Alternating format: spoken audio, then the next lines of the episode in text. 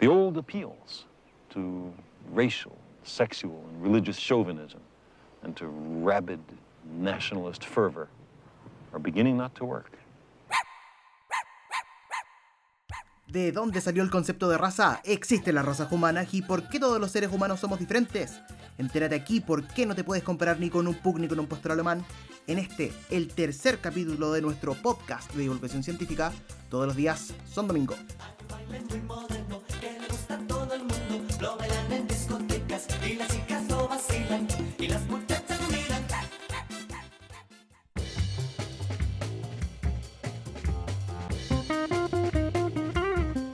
Hola, ¿cómo están? Hola, bien, bien, todo bien por acá. Qué bueno, estamos aquí con Alejandro, doctor en biología, y el Carlos, que es magíster en filosofía, y yo que les habla, María José Gallardo, doctora en microbiología. Estaba saludando recién a los chiquillos porque no nos habíamos visto en un, más de una semana porque no habíamos podido grabar. Tuvimos ahí algunos problemillas técnicos y como queremos darle un podcast de excelente calidad, nos demoramos un poquito más. Pero Claro. ya estamos de nuevo con ustedes. Algunos computadores murieron en la empresa, así que... Bueno, eso es todo un tema porque el teletrabajo hace que, así como uno se agota mucho más, los dispositivos electrónicos también sufran al respecto. Así que ahí lo. Y perder, ¿Cómo decías tú, Carlos, el otro día? Perder un computador, como perder. Ah, un- perder un computador ahora, hoy en día, en pandemia es como perder una mano. Te sentís inútil, no podía hacer nada, es horrible. Sí, en mi caso es perder el cerebro porque tengo toda la información en el computador, así que... Y claramente yo, por ejemplo, hasta hace dos semanas atrás, no había apagado el computador por meses, pero meses. Porque lo dejo, lo dejo durmiendo, ¿cachai? En la noche. Pero no lo apago porque tengo tantas ventanas abiertas, PDF, páginas web y cosas, que no lo había apagado. Qué Pobre- recuerdo más bacán me trajiste. Yo no hacía esa cuestión cuando era chico, pero bajando cosas de internet. Ah, Toda la torrent. noche descargando, claro. Su buen torrent toda la noche. Pero bueno, lo logramos. Carlos, después de muchas revisiones de computadores y, y préstamos. Se robó un computador para poder Ah, estar bueno, yo lo quería decir un poco más sutil. Le- un amigo amablemente facilitó un computador. Pero bueno, eso para que se den cuenta cuán comprometidos estamos con este podcast. Sí, Que llegamos a delinquir para poder hacer. No, no fue de Linkir tampoco, pero... pero sí, hubo que jugársela por ahí. tenemos computador para que Carlos, eh, porque además Carlos es el que se lleva toda la pega de edición, que es mucha, es mucha pega, elige esos temas buenos que tenemos aquí de fondo y le da todo el ritmo al programa, así que era muy necesario el arreglo ahí del computador. Así que ya estamos, estamos en nuestro tercer programa, de seguir agradeciéndole a las personas que nos escuchan, porque tenemos también hartas visitas en YouTube, eh, ya tenemos plataformas, el Carlos ahí me ayuda en, en Google Podcast. Google Podcast, Anchor, Radio Public, Spotify, YouTube. Y me faltan todas estas plataformas que no importa porque ustedes no usan porque nadie las conoce, pero... Entonces ahí agradecer de nuevo y, y pedirles que nos sigan dejando comentarios en los videos, que nos sugieran temas, que nos hagan preguntas, que nos hagan críticas constructivas, aportes, comentarios, todo. Y que nos gusta mucho, porque ya nos estaban pidiendo, de hecho estábamos ansiosos de grabar y, eh, por los problemas técnicos y ya estaban algunos de ustedes que nos escuchan pidiéndonos y, y preguntándonos sobre qué vamos a hablar hoy día. Y bueno, yo quería partir comentando, como ligando lo que hablamos la, semana pasada con respecto al consenso científico y, y cómo pasaba en estos días de donde recibimos mucha información, estamos en medio de una pandemia, estamos viendo qué va a pasar en el futuro, ya vimos que eh, es muy poco viable que se retomen las clases, tanto a nivel escolar como universitario, eh, durante este año 2020. Entonces, hablando de ese tema del consenso y cómo la información es tan rápida, es tan en tiempo real, quería comentar un tema que quedó pendiente eh, eh, de la pandemia con respecto al uso de mascarilla en niños y, y niñas. Y porque también es un tema que pasa por cómo la población reacciona frente ahora al, al uso de mascarillas, que es un consenso que, que ha determinado la Organización Mundial de la Salud. Entonces, en ese sentido, quería comentarles que la Organización Mundial de la Salud y la UNICEF recomiendan el uso de mascarilla, pero solamente desde niños mayores a los 12 años. Entonces, si usted en la calle ve a un niño pequeño, no se asuste porque no usa mascarilla, porque la OMS, ¿cierto? la Organización Mundial de la Salud, no lo recomienda. Y no lo recomienda por razones de salud para el mismo niño o niña, que tiene que ver con que un niño, sobre todo de menos de 5 años, puede, por ejemplo, ahogarse se podría asfixiar con, con estos elementos y recomienda el uso eh, bajo supervisión de un adulto entre 6 y los 12 años, que sería la edad, por ejemplo, que están en, en los colegios. Entonces, quería comentar eso. No sé qué, si me quieren comentar algo ustedes, pero creo que el Alejandro mencionaba antes que él había visto cuando viajó a una, en el aeropuerto a niños sin mascarilla y se sorprendió. Sí, sí. Eh, de hecho, me llamó la atención. Después, cuando lo comentaste tú que querías puntualizar eso, es, es, verdad, porque uno, no, uno sabe todas las medidas para los adultos, pero en realidad yo, soltero sin niños, no me preocupo mucho de las medidas de seguridad de los niños. Eh, por lo tanto, para mí fue una sorpresa y me lo pregunté. Me pregunté, ¿qué pasa? ¿Qué pasa aquí? ¿Por qué están viajando estos chicos sin mascarilla? ¿Será seguro? ¿Será que hay una, una medida especial para ello. Entonces yo creo que era bueno puntualizar el tema. Y sobre todo también lo que habíamos comentado eh, en off, por decirlo así, de la dispersión de partículas que lo habías mm. mencionado, que a lo mejor debería eh, decirlo. Claro, bueno, eh, por ejemplo, para los niños menores de 5 años no se recomienda para nada el uso de mascarillas ni nada que le tape la boca y la nariz a los niños por motivos de seguridad, como mencionaba, y también porque los niños son pequeños, por lo tanto los aerosoles que ellos pudieran emitir. Tendrían que viajar no solo hacia, los, hacia adelante, sino que también hacia arriba. Y eso en términos físicos es más complejo y por lo tanto un niño pequeño va a ser menos infeccioso que un adulto. Por lo tanto, por eso la OMS, basada en la evidencia desde la biología de infección y desde la evidencia de la seguridad de un niño o niña, recomienda que el uso de mascarilla sea eh, sobre los 12 años, no recomienda el uso de nada que le tape las vías respiratorias menores, niños y niñas menores a, 5 años y tiene, eh, recomienda si es que sea necesario usar mascarilla en niños entre 6 y 12 años, por ejemplo, si están en un ambiente que hay mucho virus circulando, mucha carga viral, como si vuelven a las escuelas, por ejemplo, en otros países ya están volviendo, se recomienda el uso bajo supervisión de adultos y se recomienda, por ejemplo, estos escudos faciales que no les tapan las vías respiratorias. Eso les quería comentar con respecto a eso. Y también preocuparse de los niños y niñas con capacidades diferentes, porque pueden ser niños que incluso tienen mayor de 12 años, pero tienen alguna capacidad diferente que eh, usar una mascarilla les va a afectar a su salud. Entonces también para todos y todas los que nos están escuchando, si van a un aeropuerto, van a un negocio y ven un niño o una niña pequeña que está sin mascarilla, eso está consensuado por los investigadores e investigadoras de la Organización Mundial de la Salud y de la UNICEF, basado en la evidencia que tenemos disponible a la fecha. Claro, no entrar en pánico y tampoco recriminar al padre o la madre correspondiente. Qué bacán, no tenía idea de lo que estaba contando María José. Bueno, porque por la misma razón de Alejandro, porque yo no tengo niños. Simplemente no me interesa leer de eso. ¿Por qué preocuparse, no? Claro.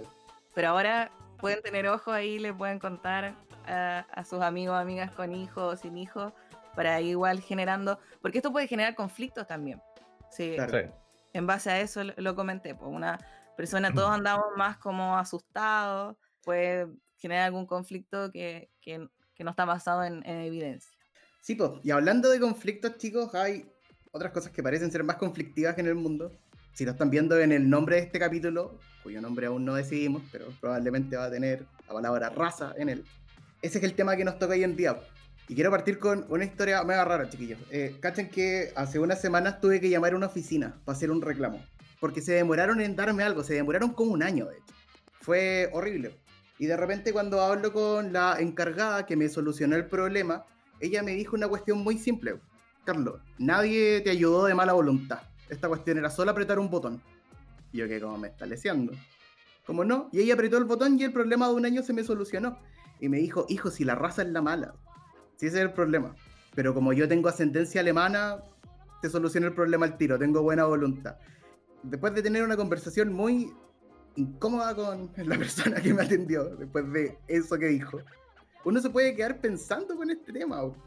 Porque el concepto de raza para nosotros suele ser difícil de entender. O sea, yo sé que para ustedes no, porque son científicos, para, pero para el resto de nosotros sí. Porque si uno lo mira en un marco muy general, todos nosotros, seres humanos, nos vemos diferentes. Si miramos a los seres humanos, todos nosotros venimos en diferentes formas, en diferentes colores, en diferentes tamaños. Y es muy fácil hacer el salto y decir, ah, como los perros, que vienen en diferentes formas, en diferentes... y tienen raza algunos perros son mejores que otros haciendo otras cosas. Quizás para nosotros pasa lo mismo. O sea, básicamente aquí nosotros estamos diciendo que tenemos ciertas cualidades biológicas que nos fueron heredadas por nuestros padres y por los padres de sus padres y por los padres de los padres de sus padres, que marca diferencias entre nosotros. O sea que nos jugamos una ruleta rusa genética y donde te tocó nacer y con la familia que te tocó nacer, vaya a ser mejor o peor en ciertas cosas. Eso es complicado. Eso marca diferencias aquí le mando un saludo a mi amigo que estudió en Osorno, porque por primera vez voy a contar tu historia en público. Un amigo de la universidad me contó que eh, él estudiaba en un colegio cuico en Osorno y cuando él era chico era normal que sus amiguitos se realizaran pruebas de pureza de sangre. Onda, los cabros chicos tenían un método para determinar cuánta sangre mapuche, alemana, española tenían en las venas. ¿En serio? Sí. ¿Y eso cómo sería el, cómo sería el método? Onda, el tipo me lo explicó, no me acuerdo muy bien, pero tiene que ver con los apellidos. Y como que los apellidos de tus padres cuentan 50 y los de todos los tres, y así van jugando. Pero el punto es que no es un juego como terminaste mapuche. Vamos a comentar sobre los apellidos y la herencia genética en algún momento también. Sí, pero el punto es que estos tipos no terminaban en como, ah, esto es divertido, no, eh, ay, terminaste mapuche, terminaba español. Terminaban en diferencias, se terminaban discriminando por esta cuestión. Claro. Y sin ir más lejos con el conflicto mapuche, hoy en día nosotros tenemos problemas. Hace poco, y esto es para la gente que nos está escuchando fuera de Chile, eh, en la municipalidad de Caracautina, en la región de la Araucanía, una masa de chilenos eh, desalojó una municipalidad donde se realizaba una protesta mapuche, que em, iba por la liberación de los presos de su pueblo. Y esa gente empezó a gritar, el que no saltas mapuche, afuera de la municipalidad. Y esto generó una serie de debates y preguntas que te deja claro que aquí en Chile no parecemos entender bien el concepto de raza. O sea, de partida se levanta esta campaña, con la que yo estoy totalmente de acuerdo, eso no es el problema, que es el racismo en la Araucanía, pero bajo esa campaña, en los comentarios de las personas, uno podía ver cuestiones que eran una locura. Por ejemplo, algunos decían como este conflicto no existe porque todos somos mapuches. Y es como, ya, eso puede ser cierto, todos tenemos ascendencia mapuche, pero igual tenemos un problema social aquí, uno no lo puede desconocer, simplemente porque uno asume que no existe en la raza. Otros decían, lo que pasa es que los mapuches, su raza, los lleva a ser belicosos. Es como, déjenlo, es su naturaleza. Y uno queda como, ya, pero ahí estáis marcando una diferencia muy fuerte. Y no falta el santiaguino, que no está ahí y igual opina, y muchos de mis amigos solían decir, si yo no sé por qué están peleando, si allá en Curacautín todos son mapuches. es como, ya, o sea, tú te estás distanciando, tú estás diciendo que ellos son mapuches y tú no. ¿Qué está pasando aquí? El concepto de raza es complicado y afecta cómo nosotros nos conceptualizamos a nosotros mismos, cómo nosotros nos entendemos y entendemos a la gente que nos rodea y suele llevar a un concepto equivocado de que algunos seres humanos son mejores con otros. Y aquí una buena pregunta para partir, chiquillo, es si esto es cierto, si existe o no el concepto de raza, si es un hecho científico que existen razas humanas o no. Y si las tenemos, ¿en qué nos diferencian? Y si no las tenemos, ¿cómo se explican las diferencias que nosotros vemos? Es un tema súper interesante porque el concepto de raza, como tú mencionas, no solamente ha generado problemas sociales a nivel, por ejemplo, local en Chile y el, el conflicto mapuche, el conflicto en la Araucanía. Eh, todos sabemos lo que pasó también en Estados Unidos y, y, el conflicto por la muerte de George Floyd, que ocurrió mm. hace unas semanas también atrás, tal vez un mes atrás ya, y que reavivó todo el conflicto racial con los afroamericanos en Estados Unidos. Entonces esto a nivel global, y este es un problema que no solamente genera eh, conflictos locales, sino que ha generado guerras y guerras mundiales. Eh, por lo tanto, es súper interesante conversarlo. Ahora, vamos a ver un poquito el desarrollo histórico de cómo nació el concepto, cómo se afianzó también un poco en el inconsciente colectivo, pero podemos hacer el spoiler de que hoy, con lo que sabemos en ciencia, con los datos genéticos que tenemos, podemos decir claramente que no existen las razas en el concepto que la gente lo conoce. No hay razas distintas en la especie humana. Todos somos Homo sapiens, pero tenemos grupos humanos, poblaciones humanas que tienen ciertas diferencias, que tienen cierta variabilidad genética. Pero las razas, como la gente, la, el concepto que tiene la gente de razas, no existe. No hay validación científica, no hay ningún estudio científico que apoye el concepto de raza. Todos somos pertenecientes a la misma especie, pero tenemos cierta variabilidad genética que se expresa en caracteres como el color de la piel, el color de los ojos, el color del pelo, nuestras características físicas externas. Pero eso no quiere decir que seamos distintos a nivel de especie, somos la misma especie, y esas características fenotípicas distintas no tienen nada que ver con, por ejemplo, nuestra capacidad intelectual, nuestra, eh, nuestro estatus moral. O sea, ninguna de estas características sociales que se le ha querido dar a las diferencias eh, fenotípicas que tenemos dentro de la especie humana eh, son reales. Biológicamente no existen.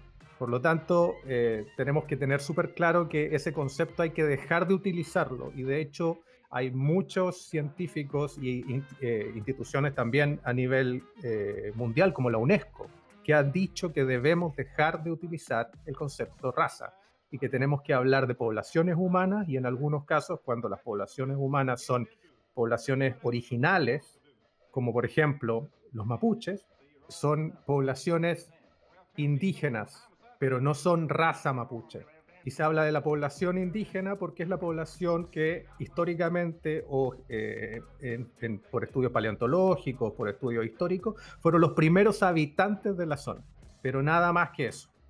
Fueron las primeras poblaciones humanas que se asentaron en esa región, pero eso es todo. Esa es la única clasificación y diferenciación que se hace. Oye Alejandro, bueno ahí el spoiler que te tiraste de que desde el punto de vista biológico no existe la raza no hay razas humanas, sino que somos toda una misma especie.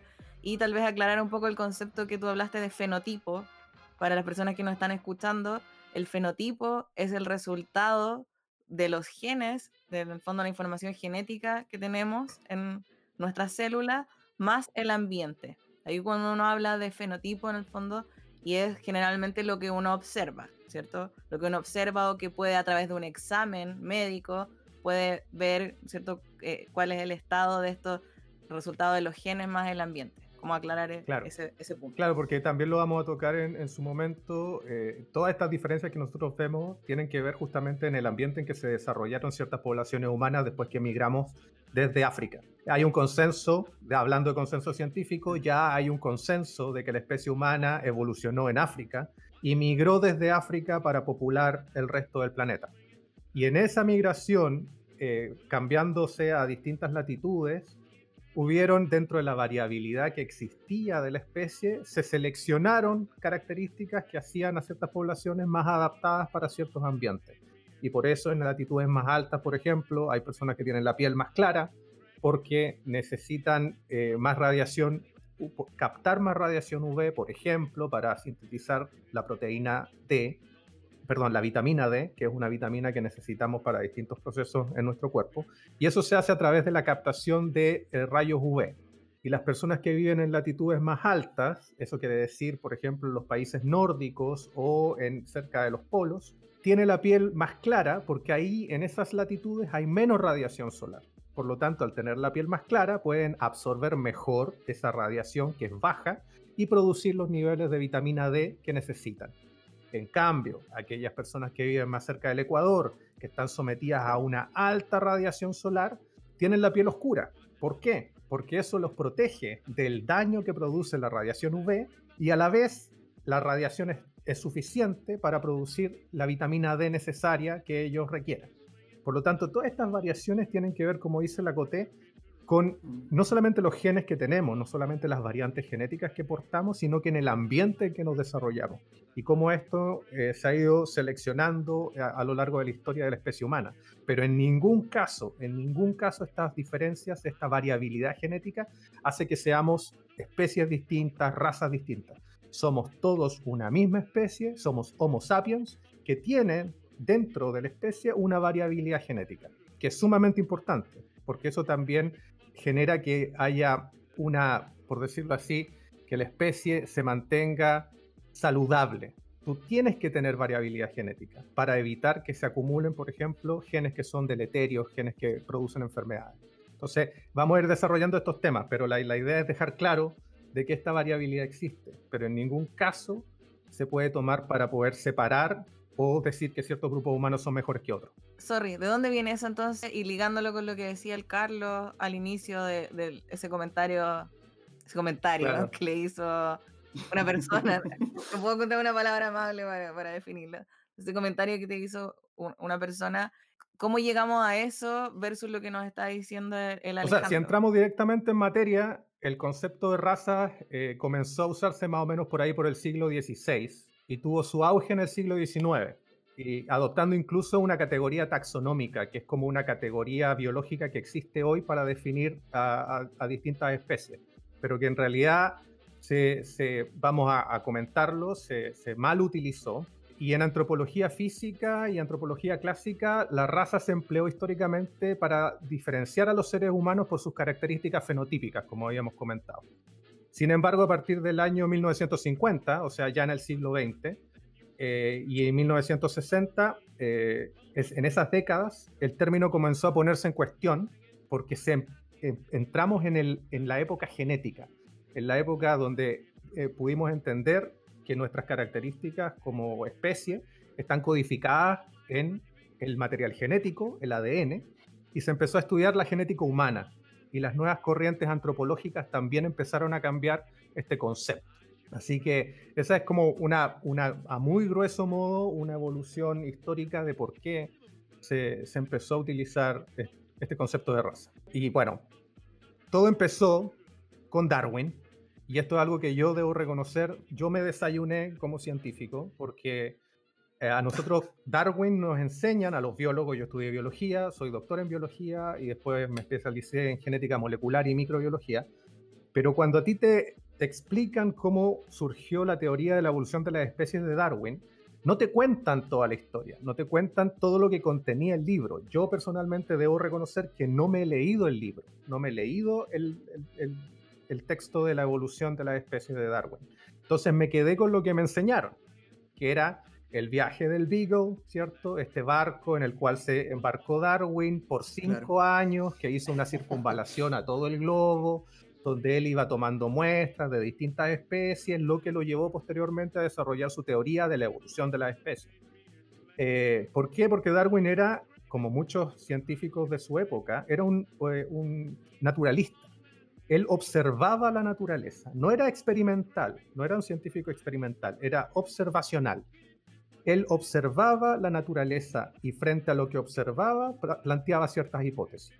Recordemos también la época, Darwin es de la época victoriana, esto es a eh, mediados de 1800, de 1850 aproximadamente, es cuando se realiza el viaje del Beagle y es donde empieza a tomar las muestras para eh, lo que posteriormente sería su, su teoría.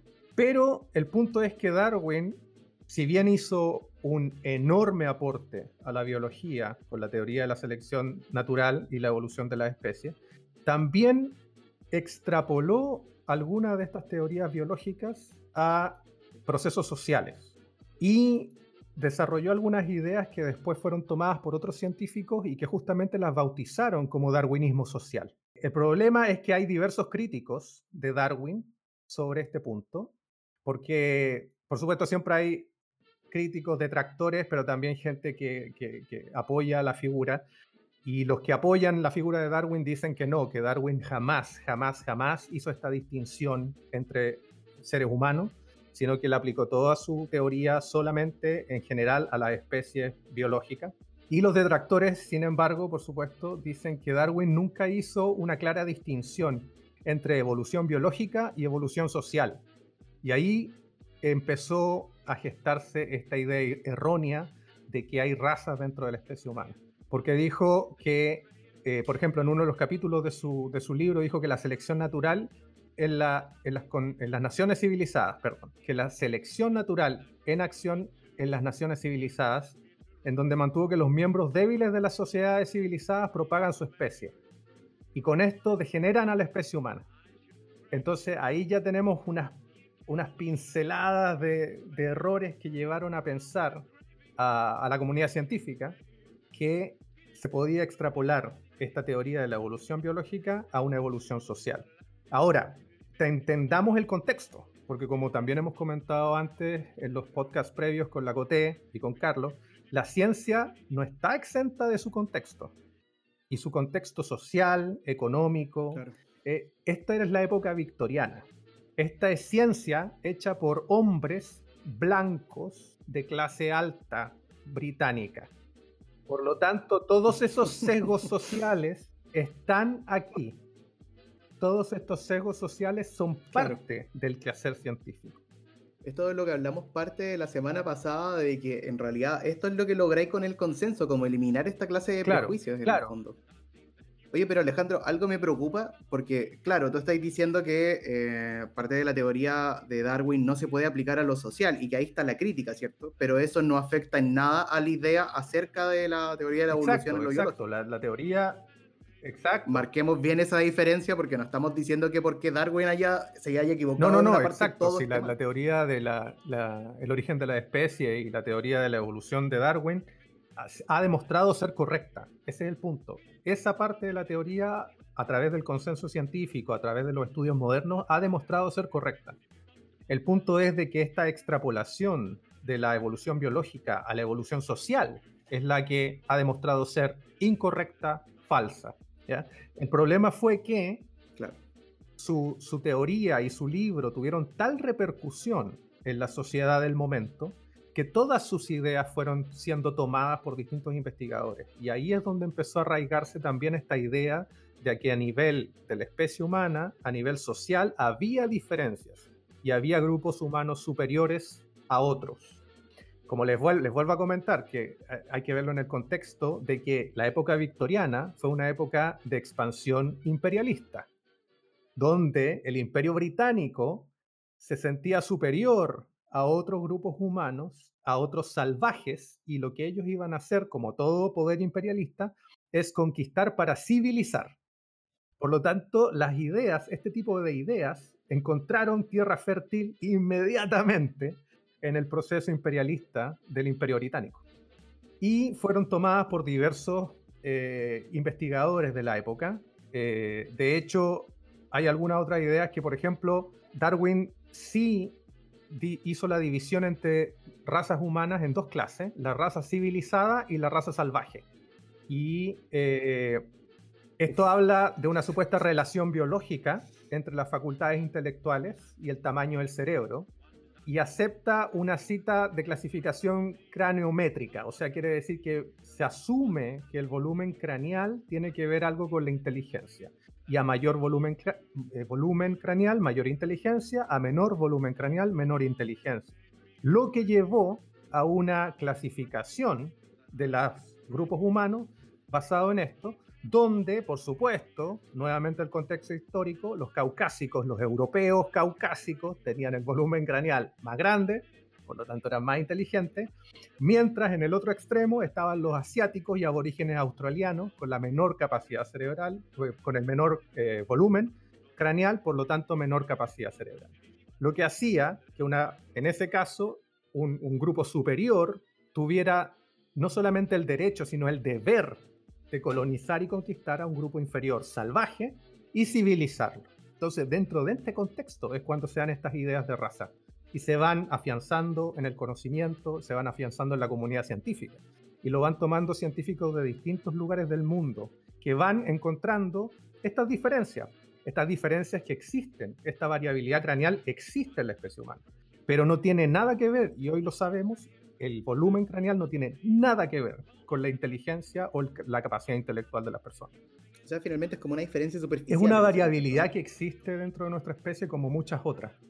Las personas tienen, mm. eh, hay distintos tipos de pies, está el pie griego, está el pie romano, algunos tenemos los dedos, un dedo del pie más largo que otro. Esa es una variabilidad fenotípica que existe dentro de la especie, pero que, por ejemplo, en este caso específico del volumen craneal, no tiene nada que ver, nada que ver con la capacidad intelectual de las personas.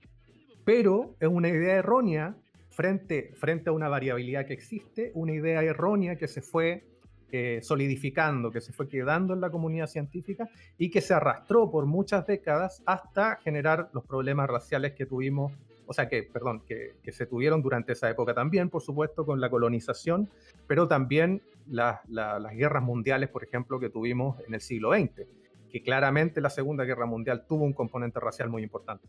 Oye, Alejandro, claro, porque nos estáis hablando acerca de que había un concepto de, eh, de raza más o menos científicamente asentado en ese tiempo, pero eventualmente esto empieza a cambiar porque partiste la historia diciendo que no hay eh, evidencia científica acerca del concepto de raza.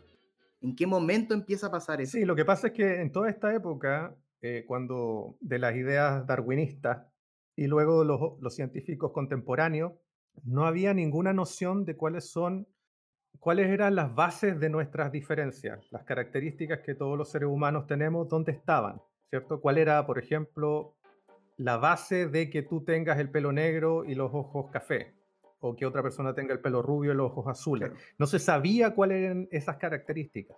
Si bien durante la época de Darwin empezó Mendel, eh, un monje austriaco, con la genética mendeliana y, la, y él sentó las bases de la herencia, o sea, que hay cosas que se heredan desde los progenitores hacia la siguiente generación, no se sabía sobre la genética, no se tenía idea sobre el ADN, no se sabía que las características que nosotros tenemos están todas codificadas en nuestro material genético.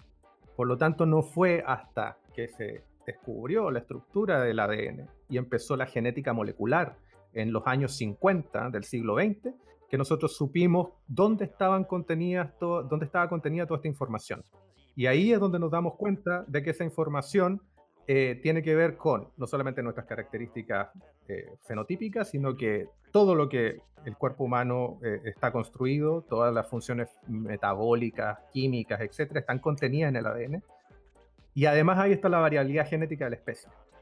Oye, importante lo que mencionas de que en los años 50, específicamente en 1953, que se descubrió recién la estructura molecular del, del ADN, que es el, material genético que se transmite, ¿no es cierto?, de generación en generación. O sea, han pasado menos de 70 años en los cuales se saben las bases, como decía, moleculares que eh, pueden eh, asegurar que no existen las razas en la especie humana, que somos todos de la misma especie y que venimos de un ancestro común. Pero existen muchos años para atrás, como lo comentaba el Alejandro, donde la evidencia en ese momento sin tener esta base molecular genética, se asociaba mucho más a este contexto cultural, a esta tratar de justificar un poco estos aspectos de colonialización que, mencionaba el Alejandro y no tenían más evidencia científica que medir, por ejemplo, en ese caso, los cráneos, pero que Alejandro mencionaba otras características que pueden ser al igual de varia pueden tener igual variación que como lo tiene el cráneo, como el dedo de los pies, como el tamaño del intestino, como tener o no tener muelas del juicio, o distintos elementos que son características fenotípicas, que es lo que está en nuestros genes, más lo que se, más el ambiente, ¿no es cierto? El, el, tono de la piel o, o, el grupo sanguíneo, o sea, hay muchas cosas, por lo tanto, un grupo de personas en un cierto periodo de tiempo, dado el contexto, asoció una cosa con otra que igual es algo que pasa hoy en día donde se asocia, de eso lo vamos a hablar me imagino en otros programas, no sé, el 5G con la manipulación mundial, de un, orden mundial, o así se asocian ciertas cosas que finalmente no tienen nada que ver. Entonces lo que tú nos estabas mencionando es que ya a partir del año 50 o antes con, Mendel, que se sabe que el concepto de herencia, de dónde vienen ciertos rasgos o no, sabemos en el fondo que no tiene ninguna base hablar de raza y menos aún hablar de que una característica de un individuo lo va a hacer mejor o peor que otro. O, eh, como decías tú, colonizable o no, o, poder eh, como civilizarlo, claro, la, potencia civilizatoria. Claro, porque ah, finalmente se, se tomaron datos para justificar un prejuicio que ya existía. Y lo que estamos tratando de explicar aquí es que si bien existe una variabilidad genética dentro de la especie humana, que da todas estas posibilidades que estamos conversando, que son tanto fenotípicas como fisiológicas, no corresponden a ningún tipo de especiación o diferenciación de los grupos humanos que nos, hagan pensar que hay grupos mejores que otros o grupos superiores a otros. Somos todos de la especie humana. Pero lo interesante es que justamente con el advenimiento de la genética molecular, cuando eh, empezamos a entender la estructura del ADN, ¿cierto? Esta molécula que tiene toda la información que, que, nos codifica a nosotros, toda la información que hace que seamos seres humanos y que está presente en todos los organismos vivos, eso abrió un mundo de posibilidades. Eso abrió un mundo de posibilidades para la medicina, para la genética, para el estudio de la biología, de la bioquímica y, fue tan tal su impacto que permitió que en 1984 se empezara a hablar de secuenciar el genoma humano. No solamente eh, entender que la información estaba en los genes, sino que, que ahora queríamos leerla, queríamos saber esa información. ¿Cuál era el genoma del ser humano? Lo que nos hacía ser Homo sapiens y que nos diferenciaba de otras especies, de otras especies de animales, de otras especies de mamíferos. Entonces, esto empezó en los círculos científicos alrededor de 1984.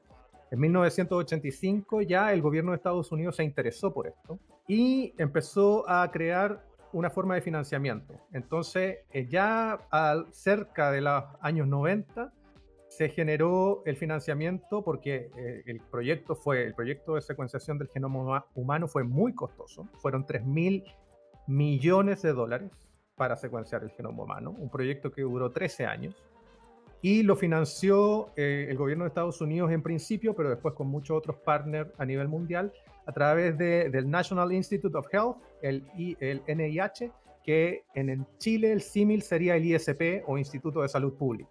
Ellos iniciaron el financiamiento. Eh, el proyecto se inició en 1990 y se llamó a partners o, eh, eh, colaboradores de distintas partes del mundo. Por lo tanto, esto se realizó en 20 universidades y centros de estudio en Estados Unidos, en Reino Unido, en Japón, en Francia, en Alemania y en China. Y no estuvo exento de polémica, de, de datos sabrosos, de datos jugosos. Por supuesto, el proyecto del genoma humano era el proyecto oficial, financiado con el dinero de los impuestos de las personas de estos distintos países, pero hubo un proyecto privado que se desarrolló en la misma época, que intentó competir con el proyecto del genoma humano usando una, una, forma de secuenciar el genoma distinta, eh, trató de innovar en la tecnología, que fue el proyecto de Craig Venter, que seguramente muchos han escuchado, tal vez no tanto hoy, porque Craig Venter al principio de los años 2000 era muy famoso, era muy conocido, era así como el Elon Musk de hoy. Ese fue Craig Venter, ese fue Craig Venter en los 2000. claro. Porque él, fundó Celera Genomics. Eh, él era eh, un científico justamente que trabajaba en el NIH, pero que se salió del NIH y fundó su propia compañía. Fue uno de los primeros o los pioneros que hizo esta conversión desde científico a biotecnólogo y toda la transferencia biotecnológica de, la, investigación científica. Fundó Celera Genomics y empezó la carrera para secuenciar el genoma humano en paralelo. Y generó un proceso de secuenciación que en realidad es el que se usa hoy para todos los estudios de genómica y metagenómica, que es el proceso de shotgun, que en palabras sencillas es casi como disparar. Shotgun es un disparo, es un disparo, eso en inglés, pero la idea es que en este caso se fragmenta la molécula de ADN en muchos pedazos para poder secuenciarla. Es una estrategia distinta a la que estaba usando el grupo liderado por el NIH. Y eso generó también un avance tecnológico súper importante. Un avance tecnológico que utilizamos hasta hoy. Entonces fue realmente una revolución científica. La, la Coté y yo somos más o menos contemporáneos.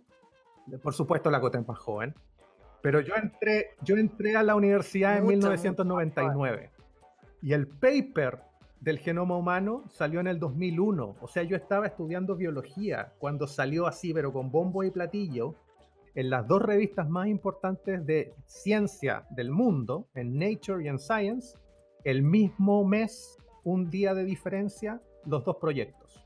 El proyecto institucional del NIH salió en Nature el 15 de febrero del 2001 y el proyecto privado salió en Science el 16 de febrero del 2001.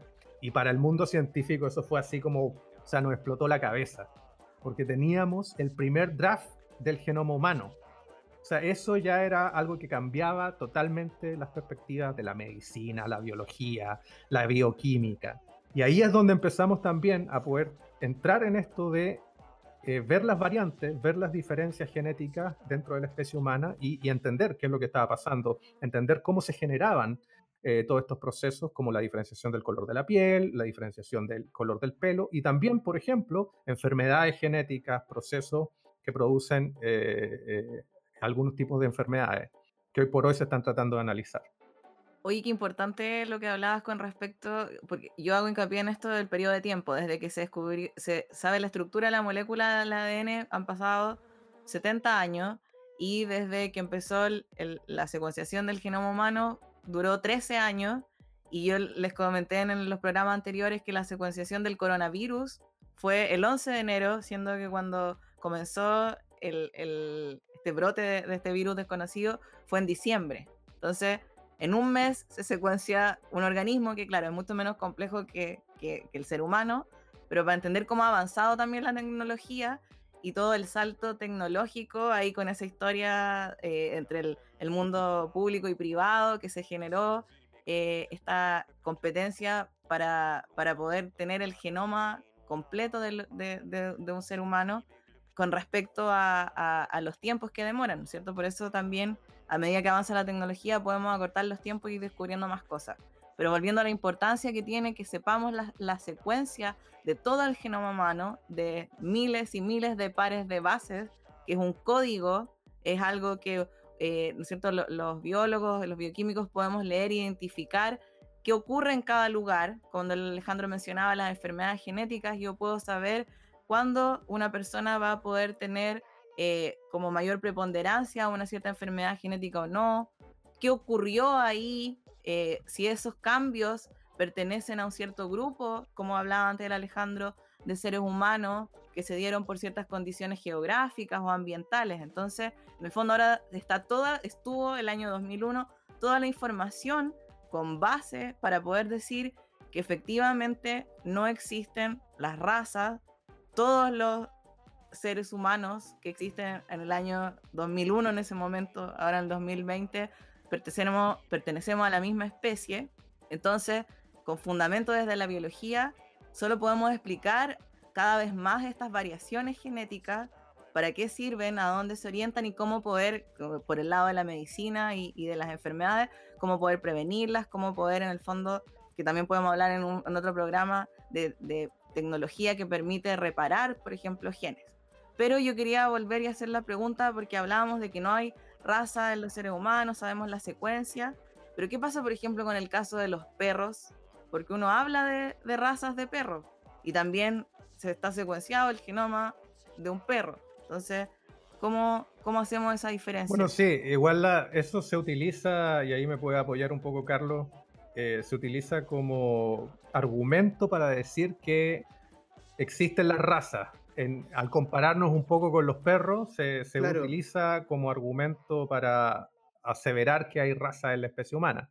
Sí, pues como yo lo sigo, a lo menos como yo lo he leído en algunos grupos racistas o grupos de pseudociencias, la cuestión va más o menos del siguiente modo. Ya, tú tenés muchos perros, los perros tienen raza.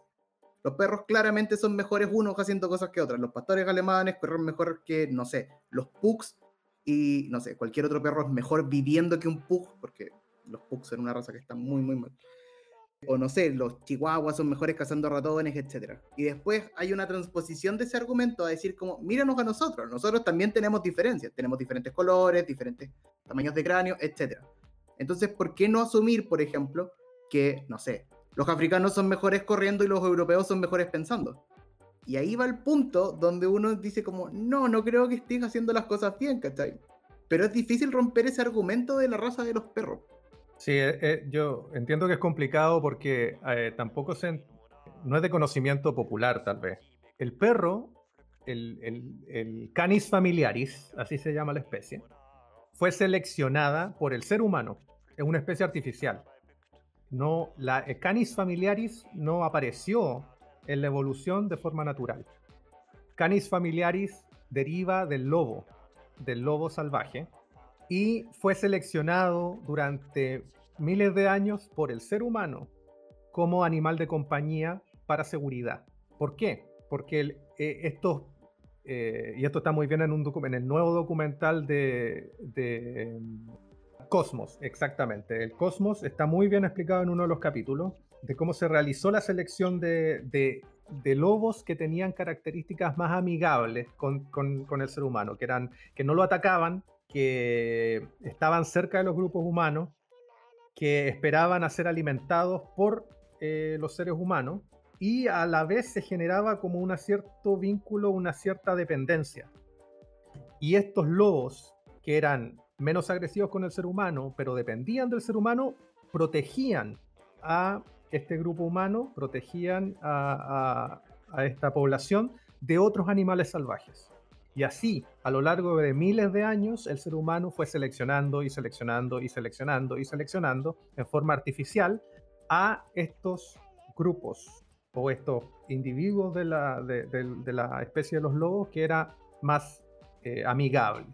Y eso después se transformó en la especie que conocemos hoy como canis familiares, familiaris, que es el perro. Y dentro del perro también ha habido, dentro de la especie Canis familiaris, una selección artificial por ciertas características específicas que no tienen nada que ver con las adaptaciones biológicas de la especie, sino que son características que los seres humanos están buscando en estos animales. Por ejemplo, que tengan un pelaje más brilloso, o que tengan cierta musculatura, o que tengan cierta posición al pararse, o que eh, sepan que sean mejores cazadores. Entonces, esta es una selección totalmente artificial de características específicas que generan razas distintas, incluso razas que no se pueden, que no se pueden reproducir entre ellos, porque la, la cría no es viable o muere o si sobrevive no puede tener descendencia. Entonces ya estamos hablando de un proceso de especiación. Por lo tanto, aquí hay una selección artificial de características específicas que sí está separando a los grupos de perros en algo que podríamos decir son subespecies y que tendrían que ver con un concepto de raza que podríamos decir se valida. Pero en el caso del ser humano es totalmente distinto. No ha existido nunca ese tipo de especiación, no ha existido nunca esa selección artificial y la variabilidad que encontramos dentro de la especie es normal para una especie que es relativamente sana. Por lo tanto, el ejemplo eh, es incorrecto. Yo entiendo que las personas en general no, sepan cómo rebatirlo, pero no, se puede homologar a la especie humana con lo que está pasando en, eh, Canis familiaris y, sus distintas razas. En el fondo, la selección artificial que tú nos, nos cuentas eh, ha hecho que la variabilidad sea mucho mayor que lo normal y eso ha producido estos procesos de especiación y ya de diferenciación por razas que, que tú nos contabas, cosa que no ocurre para nada en la especie humana, demostrado genéticamente, ¿no es cierto? Y, en, y todas estas asociaciones pasan por temas culturales, por temas que no dependen de, de la genética, de lo biológico o incluso del aspecto cognitivo, que no lo mencionamos tanto, que es todo otro tema que no porque un cerebro tenga mayor o menor volumen, sea más grande, más pequeño, no, no va, eso no genera una, una superioridad con respecto al aspecto cognitivo. Y además quería volver al, punto del, del, proyecto del genoma humano, porque eh, las, personas que nos están escuchando pueden pensar que esto está muy lejos de ellos, que esto no tiene nada que ver con nosotros los chilenos, que esto fue un proyecto internacional y que por supuesto hay que decirlo, en el proyecto Genoma Humano los que donaron su, de, eh, su ADN para el proyecto eran europeos, es cierto. Por lo tanto, no tenemos hoy una representación global, sino que hoy se están haciendo más estudios genéticos para tener una representación de la especie. Pero ese primer proyecto estaba un poco sesgado a dónde se tomaron las muestras. Pero a partir de los datos que, que tenemos de ese proyecto, a partir de la tecnología que se desarrolló y que hoy es mucho más barato hacer secuenciación, tenemos proyectos locales.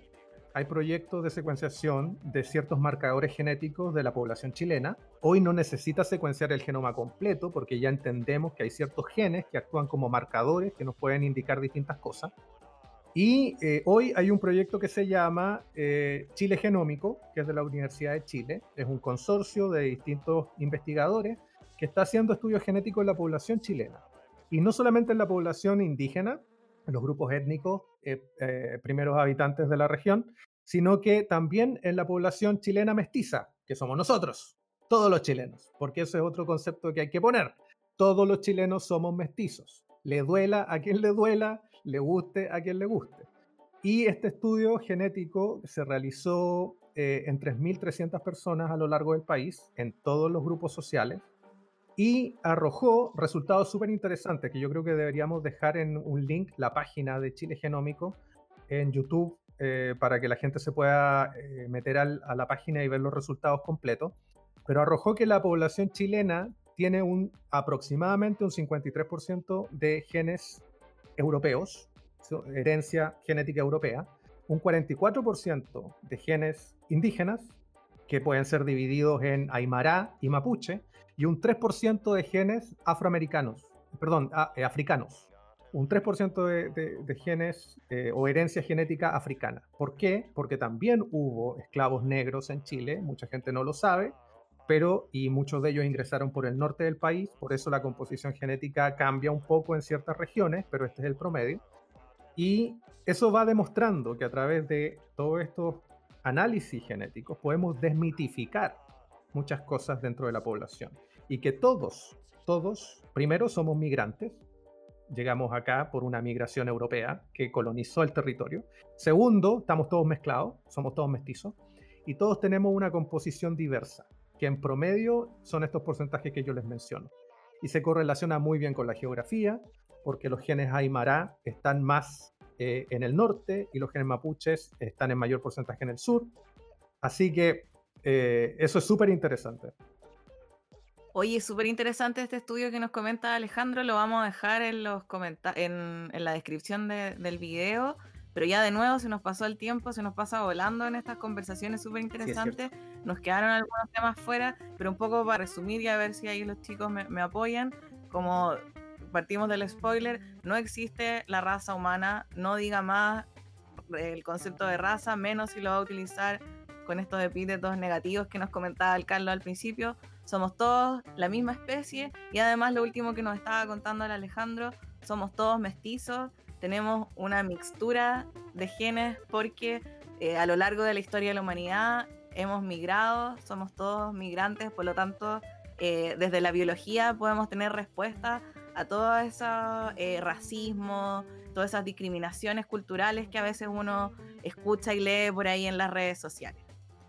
Eso les, quería decir y yo creo que ya nos vamos despidiendo. Sí, quiero sumar una última cosa que es importante decir, que es que el que no existan las razas no quiere decir que no existan los problemas culturales. Por ejemplo, el pueblo mapuche ha sufrido discriminación a lo largo de la historia de Chile.